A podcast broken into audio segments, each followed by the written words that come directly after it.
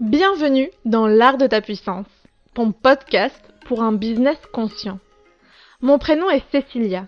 Dans la vie, je suis mentor et je t'accompagne à développer ton projet de cœur. Car devenir son propre boss n'a jamais été aussi organique et abondant. Mon leitmotiv dans la vie, c'est être libre. Et j'œuvre au quotidien en semant des graines de conscience pour qu'ensemble, nous osions être puissants et souverains de notre vie.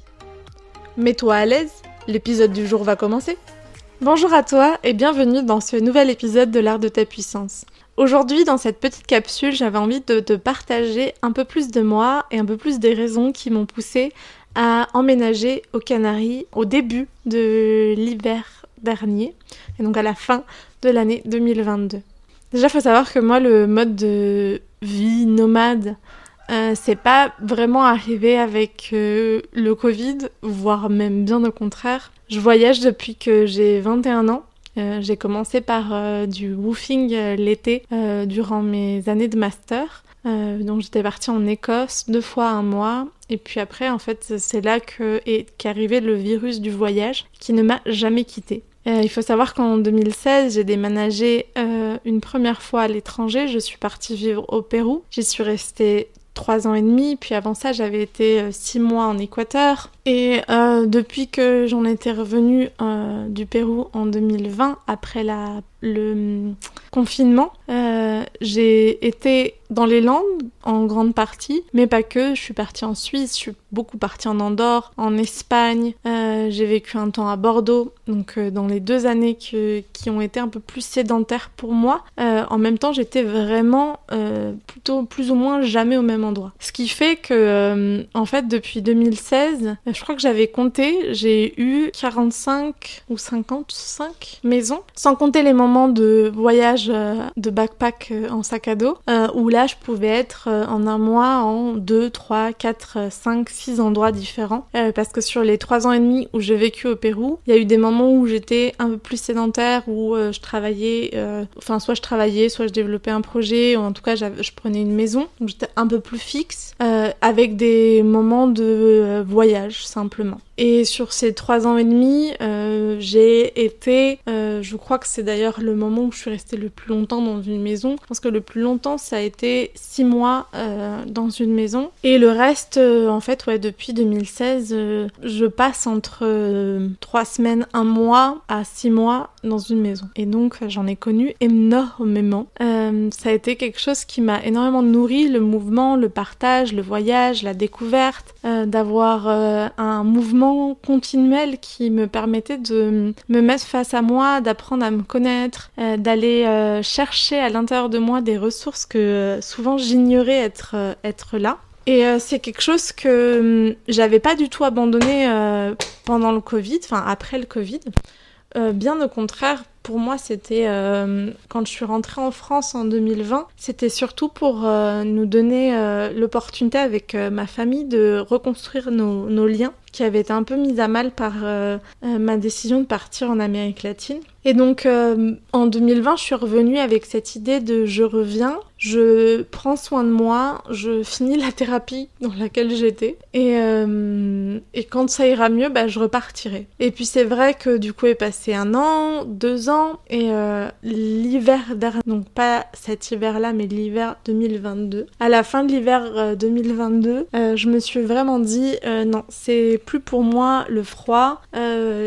J'avais plus l'habitude, le corps se déshabitue assez rapidement de ne jamais avoir très froid. Et euh, pour moi c'était c'était plus ok. En plus euh, avec mes valeurs c'était pas non plus ok d'être dans un endroit qu'on chauffe tout le temps. Euh, surtout que bah, j'étais souvent dans des maisons qui étaient pas très bien isolées. Donc il y avait une perte d'énergie qui était folle. Donc finalement on chauffait peu. Donc finalement j'avais très froid. Et, et pour moi c'était vraiment le serpent qui se qui se mordait la queue. Donc voilà. Les Canaries la première raison pour laquelle je suis partie c'est parce que euh, finalement, c'est un mode de vie pour moi plutôt qu'une mode comme on le voit en ce moment. Euh, tout le monde devient digital nomade, tout le monde kiffe le mouvement et je le comprends et je suis hyper heureuse en soi que euh, plein de personnes puissent s'offrir le goût de, de se découvrir dans euh, le mouvement, dans le voyage, dans le partage euh, de culture, dans le partage avec d'autres personnes, apprendre d'autres langues. Je, crois, je trouve que tous ces apprentissages-là sont si riches. Et en même temps, je le vois comme un peu toute mode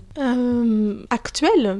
Ça peut être le yoga, ça peut être la, la morning miracle routine, ou quoi, ou whatever peu importe euh, la nouvelle chose à la mode, et je trouve qu'on y a plein de choses qu'on dévoile pas forcément sur euh, ce mode de vie. Euh, d'ailleurs, si ça vous intéresse, n'hésitez pas à me mettre en commentaire si vous avez envie d'en savoir plus sur justement ce mode de vie nomade, comment ça se passe, les conseils. c'est vraiment pas mon mon cœur de métier ni en fait le contenu que je penserais à produire. et en même temps, je sais qu'il y a je reçois parfois en DM ou, des, des, entrepreneuses que je rencontre qui me disent qu'elles sont fascinées par, mon mode de vie. Et donc je me dis peut-être ça peut vous intéresser. Donc si ça vous intéresse, on va en commentaire. Et sinon, moi je continue à vous expliquer juste le pourquoi du comment mon emménagement aux Canaries. Je ne me vois pas vivre en France euh, depuis que j'ai 20 ans. Depuis que j'ai 20 ans, je m'imagine finir ma vie à l'autre bout du monde, mais pas spécialement en France. Je trouve qu'on a un pays merveilleux, magnifique. Je suis hyper heureuse et honorée euh, d'être née dans ce pays-là, d'avoir eu la chance et les opportunités que j'ai eues, euh, enfin la chance de grandir dans ma famille et les opportunités euh, de vie, de rencontres euh, culturelles euh, que, que j'ai eues. je suis plus en colère contre mon pays, contre mes origines, contre ce système capitaliste. Par contre, pour moi, c'est clair que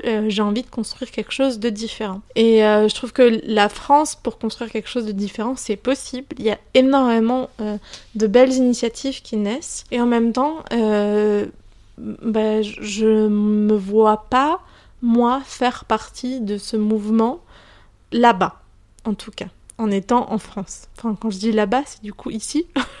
je sais pas comment je devrais le dire. Mais en tout cas, je me vois pas être euh, en France depuis déjà de très nombreuses années. Et quand je me suis rendu compte euh, à quel point en fait euh, je n'aimais pas la chaleur. D'ailleurs, il y a une de mes euh, de mes plus vieilles amies, Lise, si tu passes par ici, je te fais une petite dédicace. Lise qui me qui me rappelait l'hiver dernier que c'était pas du tout nouveau mon goût pour la chaleur. On se connaît depuis que j'ai 17 ans. Et elle m'a rappelé, on s'est connus au Club Med en Martinique avec nos parents. Et, et elle m'a rappelé à quel point euh, j'ai jamais aimé en fait le, le, froid. J'ai toujours voulu vivre euh, sous les tropiques. C'est un truc euh, et j'avais un peu oublié, je vous avoue. Mais en fait, ça fait c'est un peu un rêve depuis depuis tout le temps d'avoir chaud. Et c'est vrai que c'est chouette parce que le Canary, c'est l'éternel printemps, c'est les îles aux éternels printemps. Et donc finalement, l'été, il y a suffisamment de vent pour que les 40 degrés passent plus ou moins inaperçu. Bon, pas inaperçu, mais plus légèrement. Et puis euh, cet hiver, euh, on a eu un bon gros mois de pluie, mais même durant ce mois de pluie, j'avais un, petit sweat, quoi. Un petit sweat. Euh, la nuit, oui, il fallait mettre des petites chaussettes, et puis voilà. Mais rien à voir. Et tous les mois d'hiver, je me suis baignée au moins une fois par mois, voire plus. Euh, en février, un peu moins parce qu'il a vraiment beaucoup plu. Et moi, j'ai beaucoup travaillé. Mais euh, je me rappelle de au moins une euh, journée par mois à la plage. Et ça, c'est un, confort et une qualité de vie que, que je trouve juste génial et, que j'avais envie pour moi en fait. J'avais envie de m'offrir ce, confort. Euh, souvent on dit qu'il faut changer à l'intérieur pour que l'extérieur se reflète et en même temps j'ai fini par comprendre à tant vouloir me changer, me guérir, être enfin en paix avec moi que je pouvais aussi simplement m'apporter euh, l'extérieur qui me permette de me sentir bien, de me sentir accomplie, de me sentir guérie, de me sentir euh, heureuse. Et pour moi, l'un de mes critères, c'est avoir chaud. Et justement, en revenant sur cette question de critères, euh, si tu écoutes ce podcast ou si tu me connais ou si on a travaillé ensemble, tu sauras que j'adore euh, établir des listes un peu pour tout, ces listes de critères, de personnes, que, de clients que j'ai envie d'attirer à moi, d'une maison parfaite, et, notamment de où j'ai envie de vivre. Et en fait, les Canaries cochaient énormément de ces critères-là. Euh, donc déjà, il y a la question de chaleur, il y a la question de langue.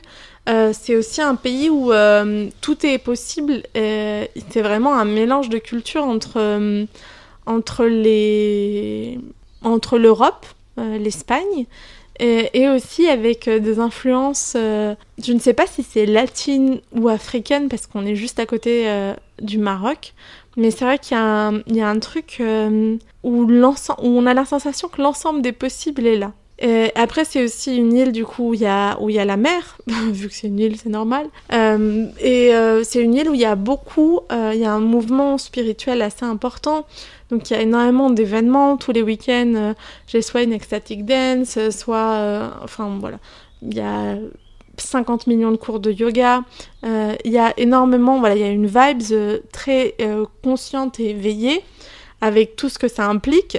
Donc le bullshit, le spiritueux gazeux comme j'aime bien le dire, ou le un peu trop perché et un peu trop connecté, mais à l'intérieur de ça, en fait, on, y retrouve, j'y retrouve aussi énormément de personnes qui maintenant font partie un peu de mes personnes ressources, en fait, des amis vers lesquels je me tourne euh, quand euh, je sens que je suis en plein en pleine tempête. Et ça, pour moi, euh, c'était hyper important de pouvoir me fomenter autour de moi une tribu, un collectif où je me sente soutenue. Et euh, c'est vrai que vu que l'ensemble des possibles est là, euh, et que c'est une île où finalement les lois sont parfois un peu obscures, l'application des lois est quasiment inexistante, donc il y a un peu ce chaos flou euh, que j'ai adoré en, vivant au Pérou et que j'étais hyper heureuse de retrouver. Euh, et en même temps, euh, il y a cette tribu qui soutient et qui,